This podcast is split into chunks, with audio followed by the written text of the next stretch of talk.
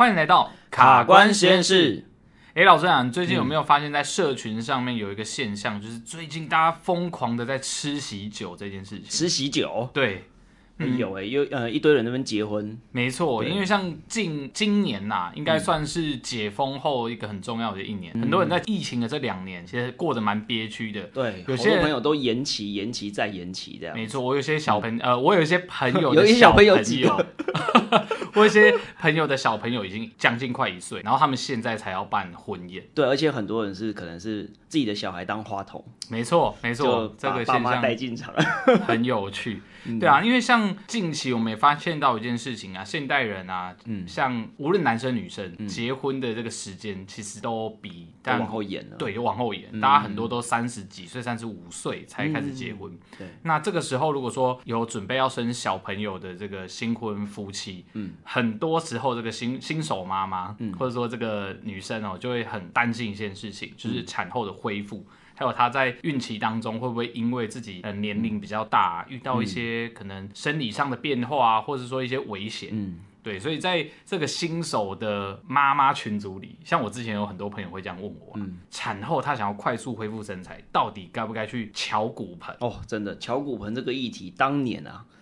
当年我们要生那个生我们两个小孩的时候，我们也是在那边研究。所以你自己也有遇到这个问题？不是我要巧啊，就是、oh, 我太太，就是想说，哎、欸，到底要不要去训练，还是要去乔，还是甚至我听到用绑的啊？那个时候我记得那时候是隋唐哦，隋唐好像跟他的反正就是绑骨盆的一个护理师吧，还是怎么样，就是有一点好像。有一个新闻出来，这样，然后我们就在研究，哎、嗯欸，那到底绑骨盆这件事情到底有没有效？嗯，对，所以其实我相信很多女性朋友的心中都有这个疑惑，没错。尤其现在大家如果都是适婚年龄都都已经呃稍大，才、嗯、才。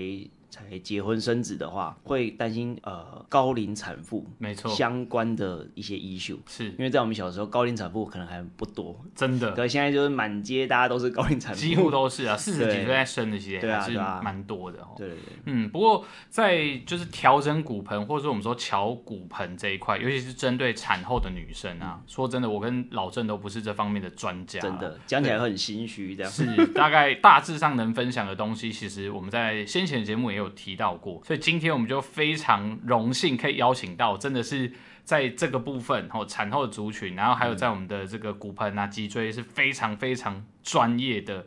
美国脊骨神经医师 James 来到我们今天的节目，耶！欢迎 James。嗨，大家大家好，我是 James。好，诶，我们先请 James 来自我介绍一下好了。就是很多人其实不太清楚，或者是说，诶，不知道说什么叫做脊骨神经科医师。嗯，对，是不是请 James 来跟我们分享一下？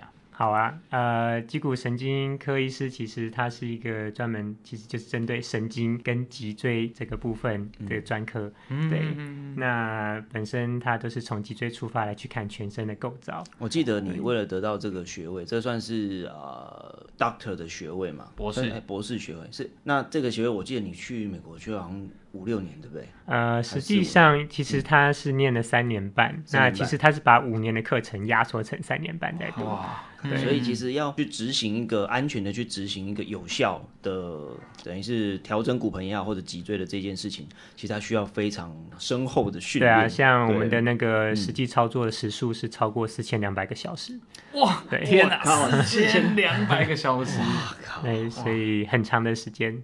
对是哇，这个真的是应该很超出很多人心中的想象啦哈。嗯、因为像这个敲骨盆这件事情，或敲脊椎这件事情，在尤其是东方文化里面，有没有整复嘛？有民俗疗法，嗯，所以很多人都是在做整脊这件事情。嗯、但是我们在之前的节目也常常提到，究竟能不能安全的去做？操作这件事情就很重要，不然有时候就像我们先前分享到那个新闻，对吧？瞧一乔可能出现一些问题。对啊，嗯哼，花钱消灾，就花钱就变成重大灾害，就没错，真的是没错。哎，那我想问一下 James，现在是在哪边服务？现在在北投附近的一间诊所里面服务。对，那另外同时我也担任台湾凯罗健康协会的副理事长，那也在推广这个脊骨神经，让一般民众都能够更。多了解，嗯，台湾凯罗凯罗。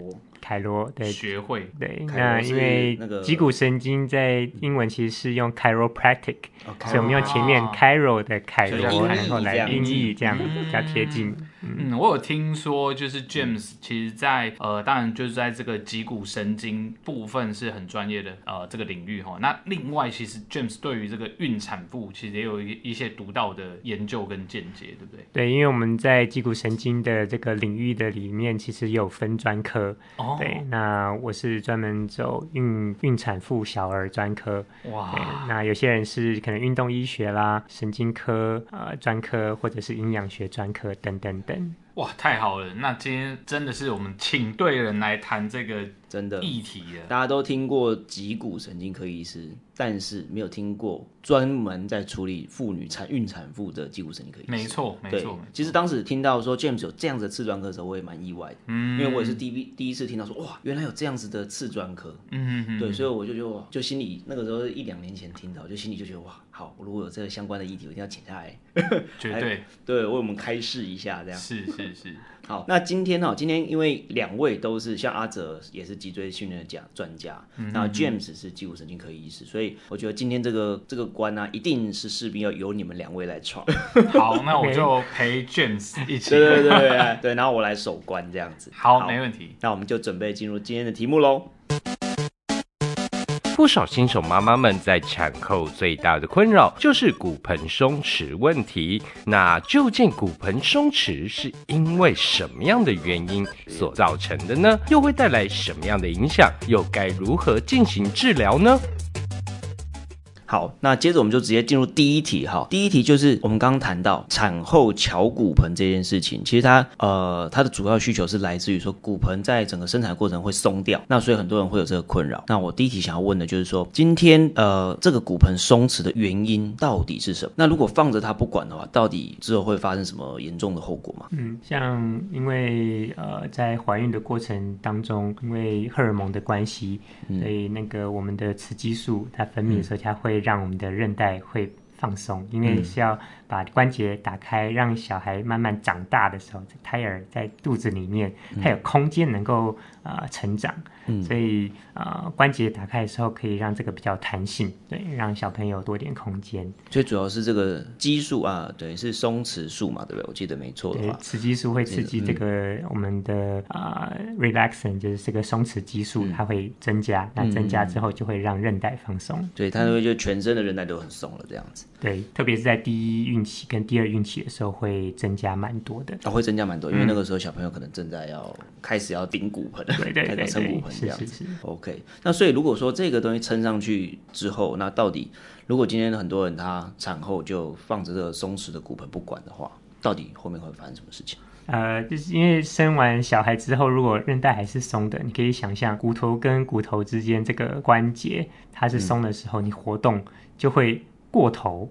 嗯，如果它能够很紧密结合，就不会活动过度。但如果太松，活动过度的时候，就会产生其他韧带的拉扯，或者是肌肉需要帮忙代偿。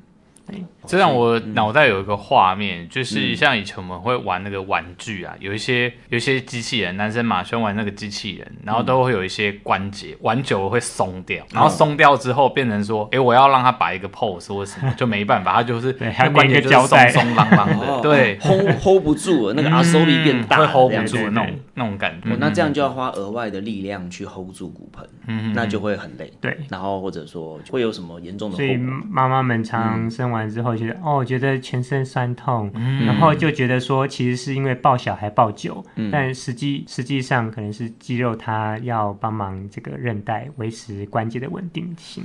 哦，因为不只要抱小孩，还要维持关节稳定性，所以 loading 就变成 double。对，没错，所以那个就会产生肌肉过度的使用，那妈妈们的下背酸痛啦啊，嗯、然后就还能怪罪到先生身上。你看，都不是你帮忙抱小孩，所以我很酸。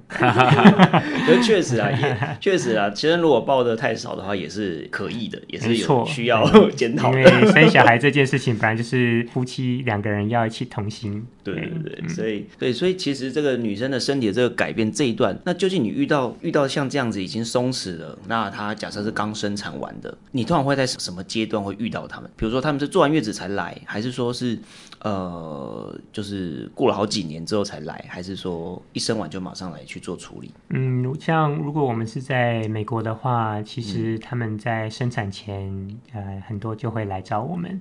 生产前，所以在整个孕期过程都会来找我们。嗯、对，那有些人就会想说，哈那个在怀孕的时候可以什么敲骨啊，或是调整吗？嗯、对，那刚刚我们前面有提到，就是在安全的状态下，我知道他的身体状态，然后到产后之后，他带着小 baby 会一起过来。嗯、那因为我们讲到孕产妇其实是跟小儿是合并在一起的，哦、所以我们会同时看妈妈，也会看小朋友。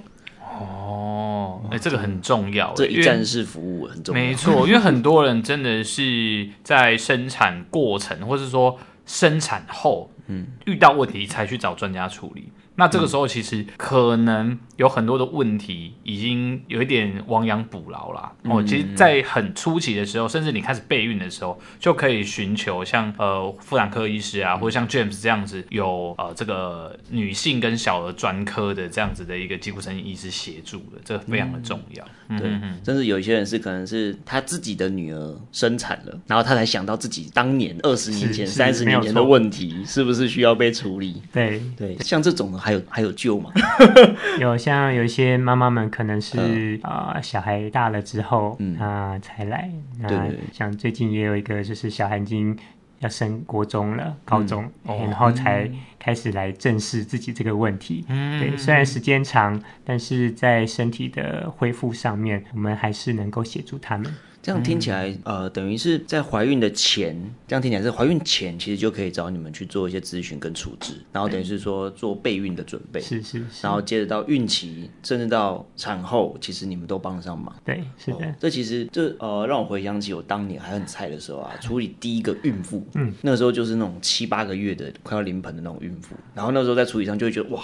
戒慎恐惧，就是要让他翻个翻个身啊，什么你都会要先想好姿势跟动作，然后才会让他去做这些事情。嗯、那所以在执行上，我就觉得好，好像在孕期的时候，好像能做的事情很少。结果反而这样听起来，呃，你在孕期里面也可以做非常多，甚至在整脊啊这些技术都都可以执行哦。对这些的这个过程，其实刚刚我们提到说，脊骨神经专科其实是看神经系统的控制，嗯、那神经系统就不是单单指。控制着肌肉，还包括啊荷尔蒙，嗯、包括我们的呃心肺的能力啊、等等，所以神经系统控制我们全身，所以我们会专注在很多个层面上面。哦，所以不是只有，所以这样子听起来就不会是只有敲骨盆处理底体态的问题而已。你包含他的心肺功能跟其他的荷尔蒙功能也要一起评估跟处理上去，这样是啊，是像刚刚提到说啊、嗯呃，当韧带松弛的时候，需要有肌肉去辅助，嗯、但是当肌肉你给它的营养不够的时候，嗯，你的钙不够或是镁不够，嗯，肌肉它没办法做很好的收缩跟放松，嗯，那就算你再怎样去做训练，嗯，可能也会呃效益很低，哦，所以这就牵涉到营养，牵涉到荷尔蒙的这个改变了，是。哦哇，所以这个真的是好心有跟你聊，不然就会停留在就是哦，我就是把形状搞好，然后把韧带什么就是弄紧，然后把骨盆弄小，好像就没我的事了。对，但事实上其实里面的细节啊，包括刚刚听到很重要就是营养这件事情，嗯、其实也是在产后的恢复上是非常非常要注重的。是，没错。嗯、对，那呃，其他像是生活上的压力，对，嗯、然后产生啊、呃、交感神经、副交感神经的这样子的。嗯的问题，那像现代女性很多也是有在工作，嗯，所以在生活压力上面，他们的自律神经系统，对，嗯、那也会需要呃很好的呃协助，让他们能够比较平稳的，能够在这个孕期当中能够来完成，嗯，包含角色的变化，很多女性朋友她在呃怀孕的过程，她需要可能辞掉工作还是什么的，那整个角色的变化，其实心理压力也会很大，对。对，所以在这个整个转换过程当中，如果能够透过这样子，哎，巧骨盆的这个契机，顺便来一起整理一下这一些包含内分泌啊、荷尔蒙啊，是包含呃刚刚讲自律神经、交感副交感神经这一些的的状态的话，其实算是一举数得了哈。对啊，所以就是我们会把结构的身体的调整，嗯、然后跟营养，嗯、就是营养在我们身体上面提供的养分，然后跟情绪的压力。所以这三个很大的主轴能够顾得好，嗯、相信身体它自己恢复的能力能够提升，嗯、那就能够在这个孕期当中能够比较平顺。哦，那除了这个之外，呃，我们回到刚刚的这一题，就是说，诶，出。如果说你这个骨盆一直是属于松弛的状态之的话，那长期来讲还会产生什么样的问题啊、呃？大部分女性在就是生产完之后，嗯啊、呃，会跟我说，我觉得下腹部有个沉重感，就是好像拖着什么东西，对，下坠感。哦、对，那这种下坠感，他们就说是不是我的器官都脱垂了，都掉出来了？说子宫脱垂啦，嗯、啊，或者是肠脱垂等等。对，嗯、那其实是。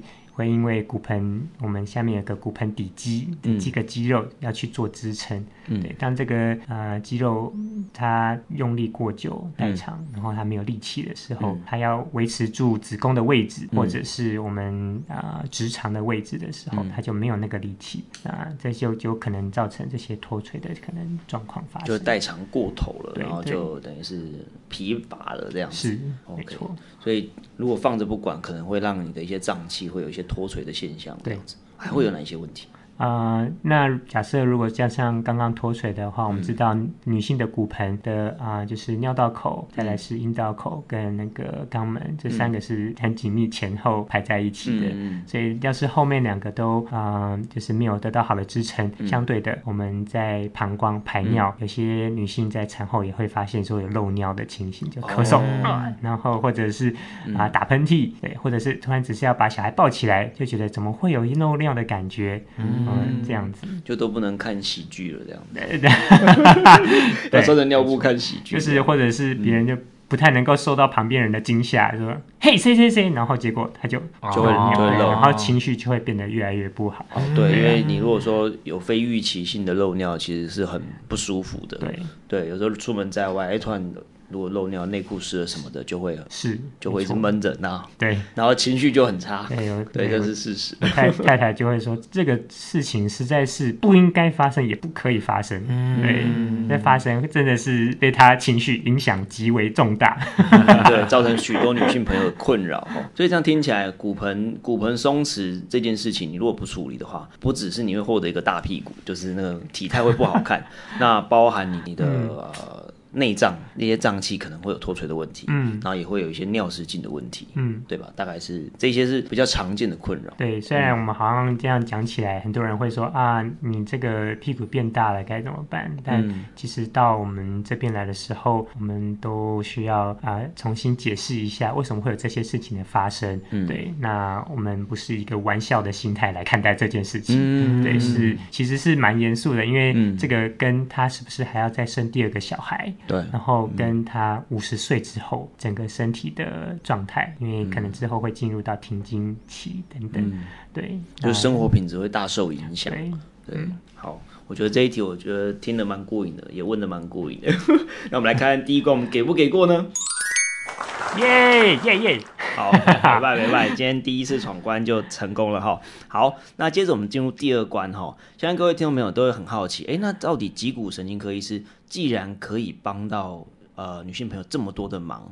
哦，包含从骨盆到那个大脑内分泌啊，自律神经都可以处理到。那究竟他们是怎么样去处理这个女性的这些困扰的？你们到底呃，意思就是说，在临床现场，到底你们会做些什么事情？嗯，像呃产妇或者是呃那个产后的妈妈来，其实我们都要做这些神经学的检查，所以有很多神经学的检查。对啊，包括一些反射啦，然后啊、呃、肌肉的反应等等。嗯、那当然关节的位置，我们也需要去触诊、嗯、来去看它到底是不是真的有歪的很严重啊、嗯。呃、这些的状况。那同时当然啊、呃、女性她们会很在意就是啊、呃、要。有没有疼痛的部分？嗯，那另外很重要的是，就是生产的方式。哦，生产的方式。那现在目前很多生产方式有自然产、剖腹产，对，剖腹产那个比例好像相对跟以前比起来比较高，嗯嗯，比较高了，对，产龄比较高的关系吗？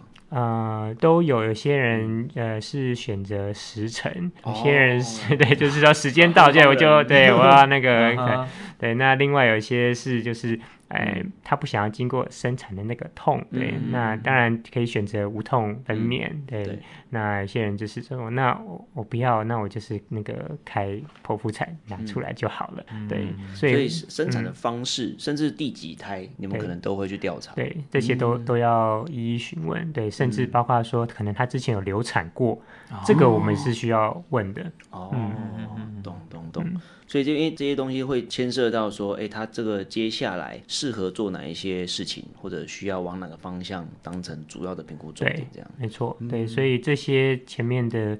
先问完之后，嗯、我们才进入到实际上这些神经学的检查，嗯，然后啊、呃、骨骼肌肉的这些的测试，嗯、然后我们会看到或许他的骨盆确实有需要调整的地方，嗯，再进行调整。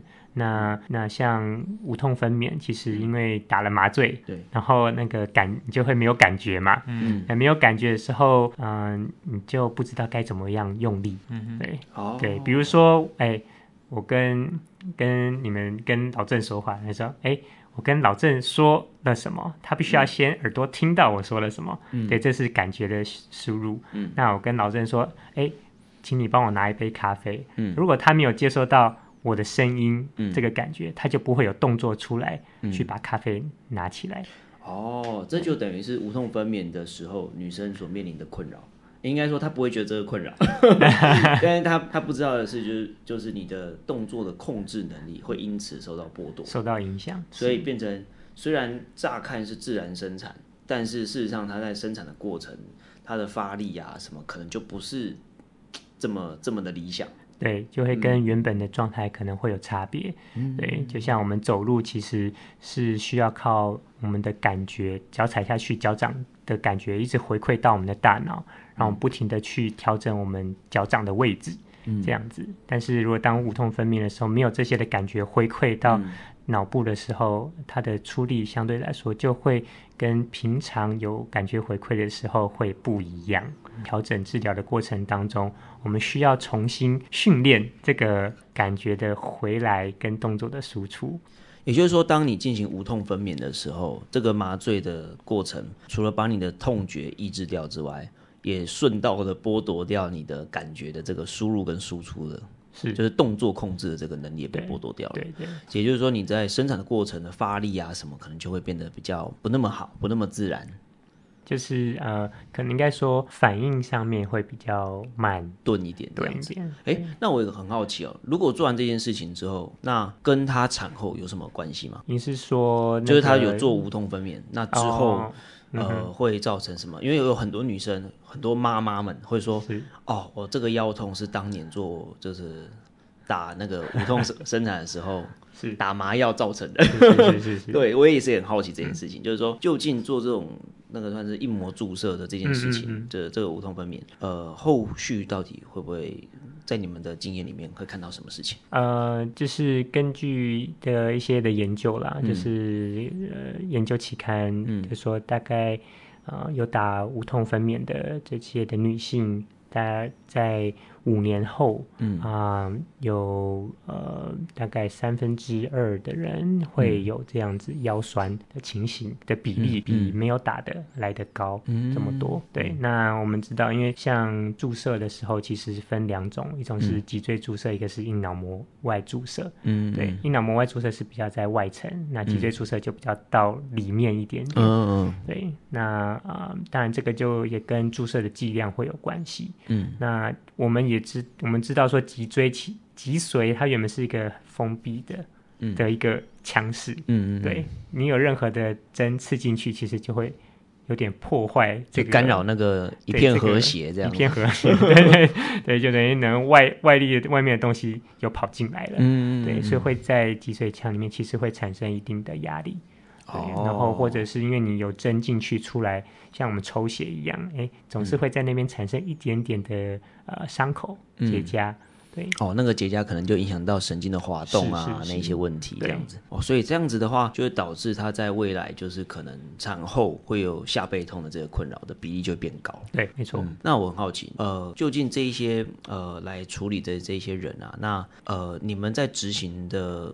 治疗的过程当中会做些什么事情？除了刚刚我们讲到很多很完整的评估之外，嗯、那实际治疗到底，因为我们的我们在想象，可能就哦，传统 整脊、整部的那些动作，小骨盆那种，我想我们在物理治疗的领域里面有很多这种，就是。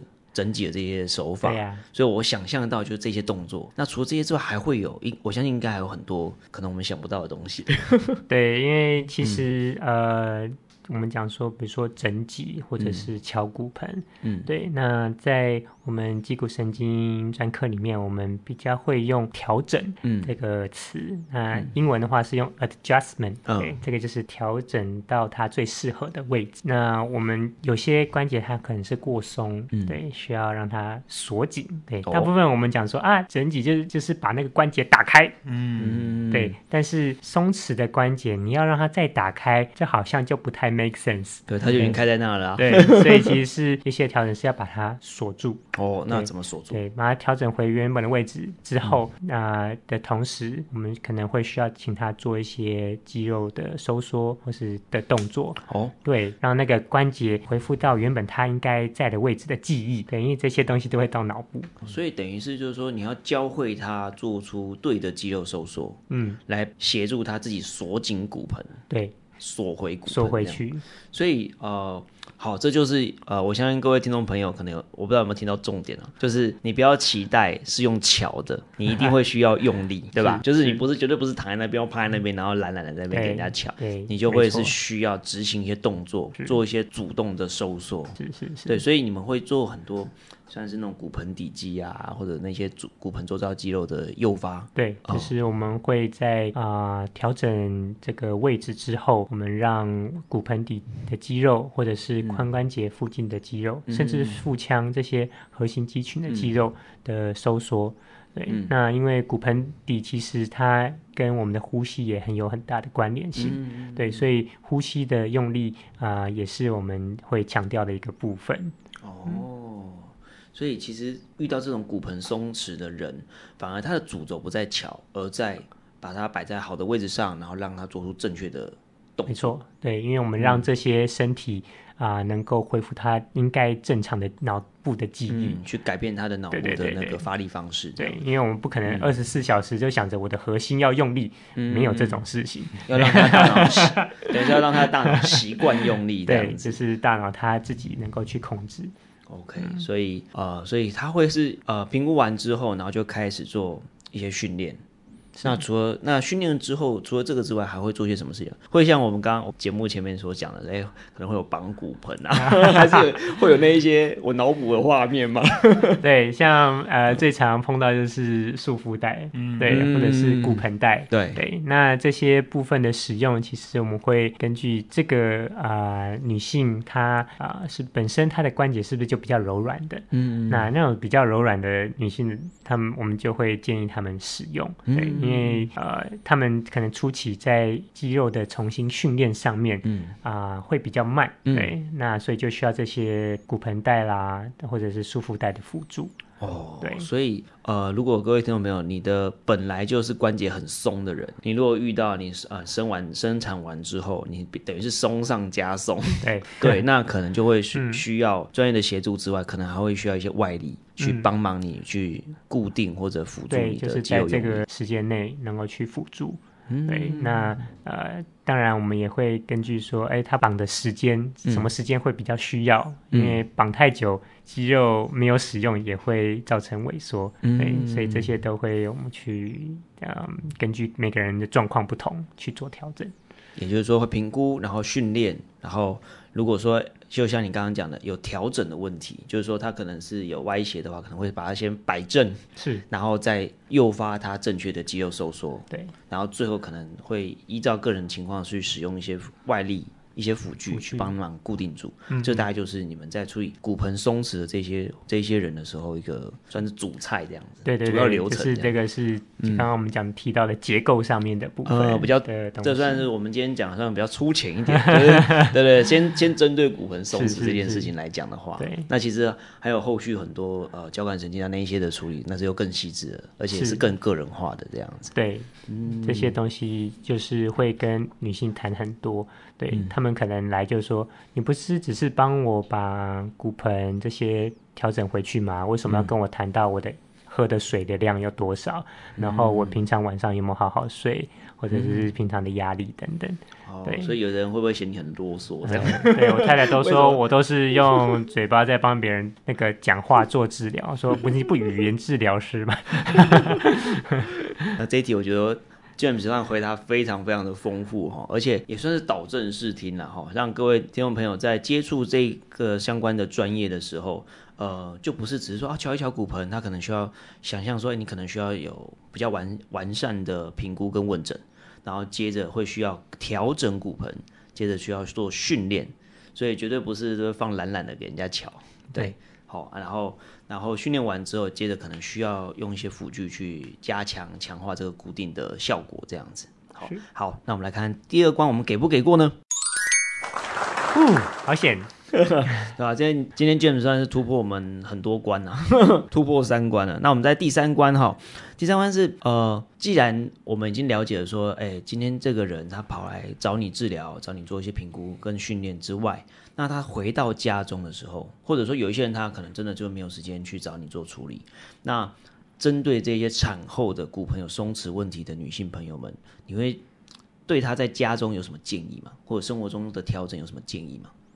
呃，像他们在家里面的时候，啊、呃，其实，在产前的时候做的那些运动，其实都可以持续的做。嗯、对，那万一产前没运动，呃，产前没运动的话，那我们就会建议他像呃，有些网络上面啊、呃、适合的呃运动会提供给他们，嗯、他们能够照着啊、呃，可能 YouTube 上面的影片能够一起来做。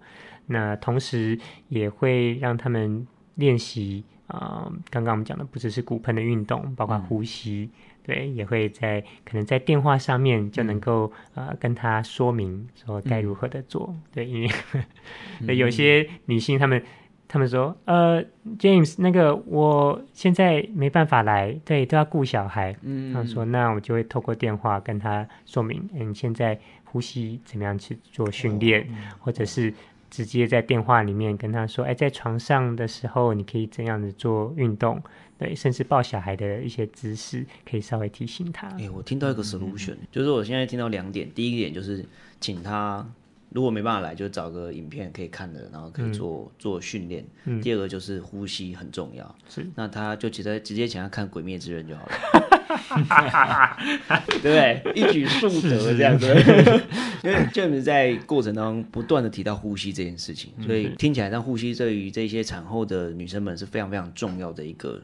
训练跟练习，嗯、或者需要甚至需要找专人去稍微调整一下这个呼吸的方法，对不对？对嗯，那除了这个之外，还有什么建议呢？嗯、呃，像比如说在产后，女性可能有些人她们确实就没有什么在运动的，嗯、对。那其实这个阶段我们会有点半强迫她们要开始运动。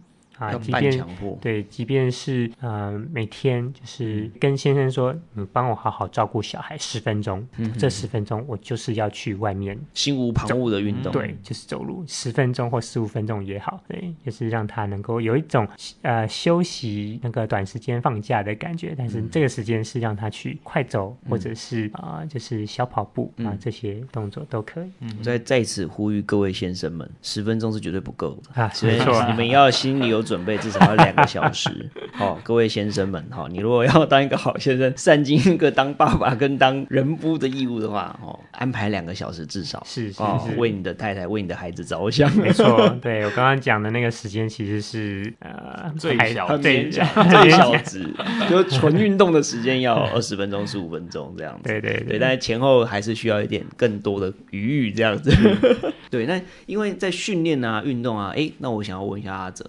嘿，阿哲其实也做很多女星女呃女女生。女星？女性朋友。都没有印象，女性朋友的训练啊，那你你有遇到这样的类型的的困扰吗？其实我蛮印象蛮深刻，大概在疫情前吧，那个时候有一个年轻的。女生哦，蛮蛮年轻，三十出头岁。嗯，那她当时就是在生产后，因为她当时是怀的龙凤胎。哇，那其实她还蛮瘦，她身形是瘦小的女生。嗯，那她产后就一直有下背痛的问题。嗯，对，那当时呃，她也是做了很多的治疗。嗯、那后来当然就辗转的来到我这边。那当时其实我帮她做了蛮多评估的，那包含一些训练计划就开始。